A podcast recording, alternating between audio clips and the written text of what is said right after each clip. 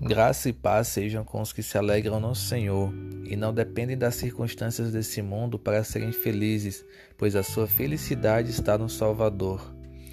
Nesse contexto, Pedro, em sua primeira carta, escreveu: A quem não havendo visto a mais, no qual Jesus, não vendo agora, mas crendo, exultais com alegria indizível e cheia de glória. 1 Pedro capítulo 1, versículo 8.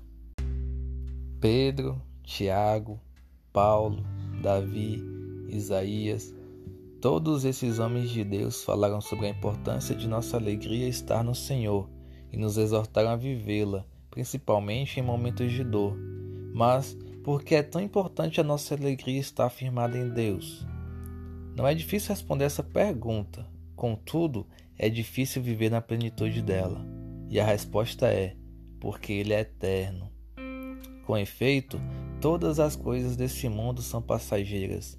Nossa família, nossos entes queridos e amigos, nosso emprego, nosso dinheiro e tudo o que eles podem proporcionar. Tudo, tudo passa. Mas as palavras do Senhor não passarão, porque são eternas como Ele.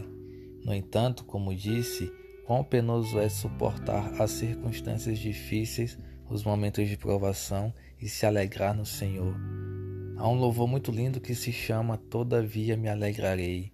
Ele é baseado em parte em Abacuque capítulo 3, versículo 17 e 18, onde fala que mesmo que nos solte alimento, todavia me alegrarei.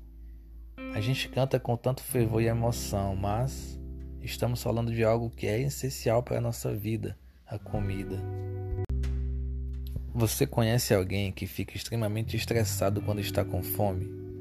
Eu mesmo, mesmo cantando esse louvor com sinceridade, no momento da fome perco o domínio próprio, a mansidão, a paciência a alegria continuamente. Só aqui citei quatro de nove frutos do Espírito, sendo foco aqui na alegria. Muitas vezes perco a alegria quando estou com fome. E você? O que tira a sua alegria? Não é errado louvar e cantar música para Deus, mas estamos vivendo o que estamos cantando? Será se, todavia, nos alegramos mesmo quando nos falta comida, ou dinheiro, ou saúde, ou roupas, ou alguém? Será mesmo que a nossa alegria está no Senhor?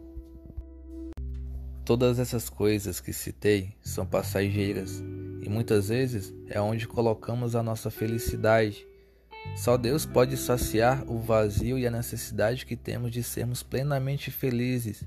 Ele preenche de forma tão sublime que, mesmo em meio à dor, humilhação, provação, fome e seja lá o que for que nos acometa, Ele não permite que sejamos destruídos. Ele nos mantém firmes, nos acolhe debaixo de Suas asas e supre todas as nossas necessidades. É por isso que Ele deve ser o motivo da nossa alegria porque Ele é eterno e cuidadoso para com seus filhos. Quem espera no Senhor, pelo Senhor, nunca será frustrado se a sua fidelidade estiver em dia. Por isso, sejamos fiéis e nos lembremos sempre: mais importante que louvar é viver o que louvamos. Todavia, eu me alegro no Senhor, exulto no Deus da minha salvação. Abacuque 3,18. Que Deus te abençoe e não permita que o mundo passageiro tire a sua alegria no eterno.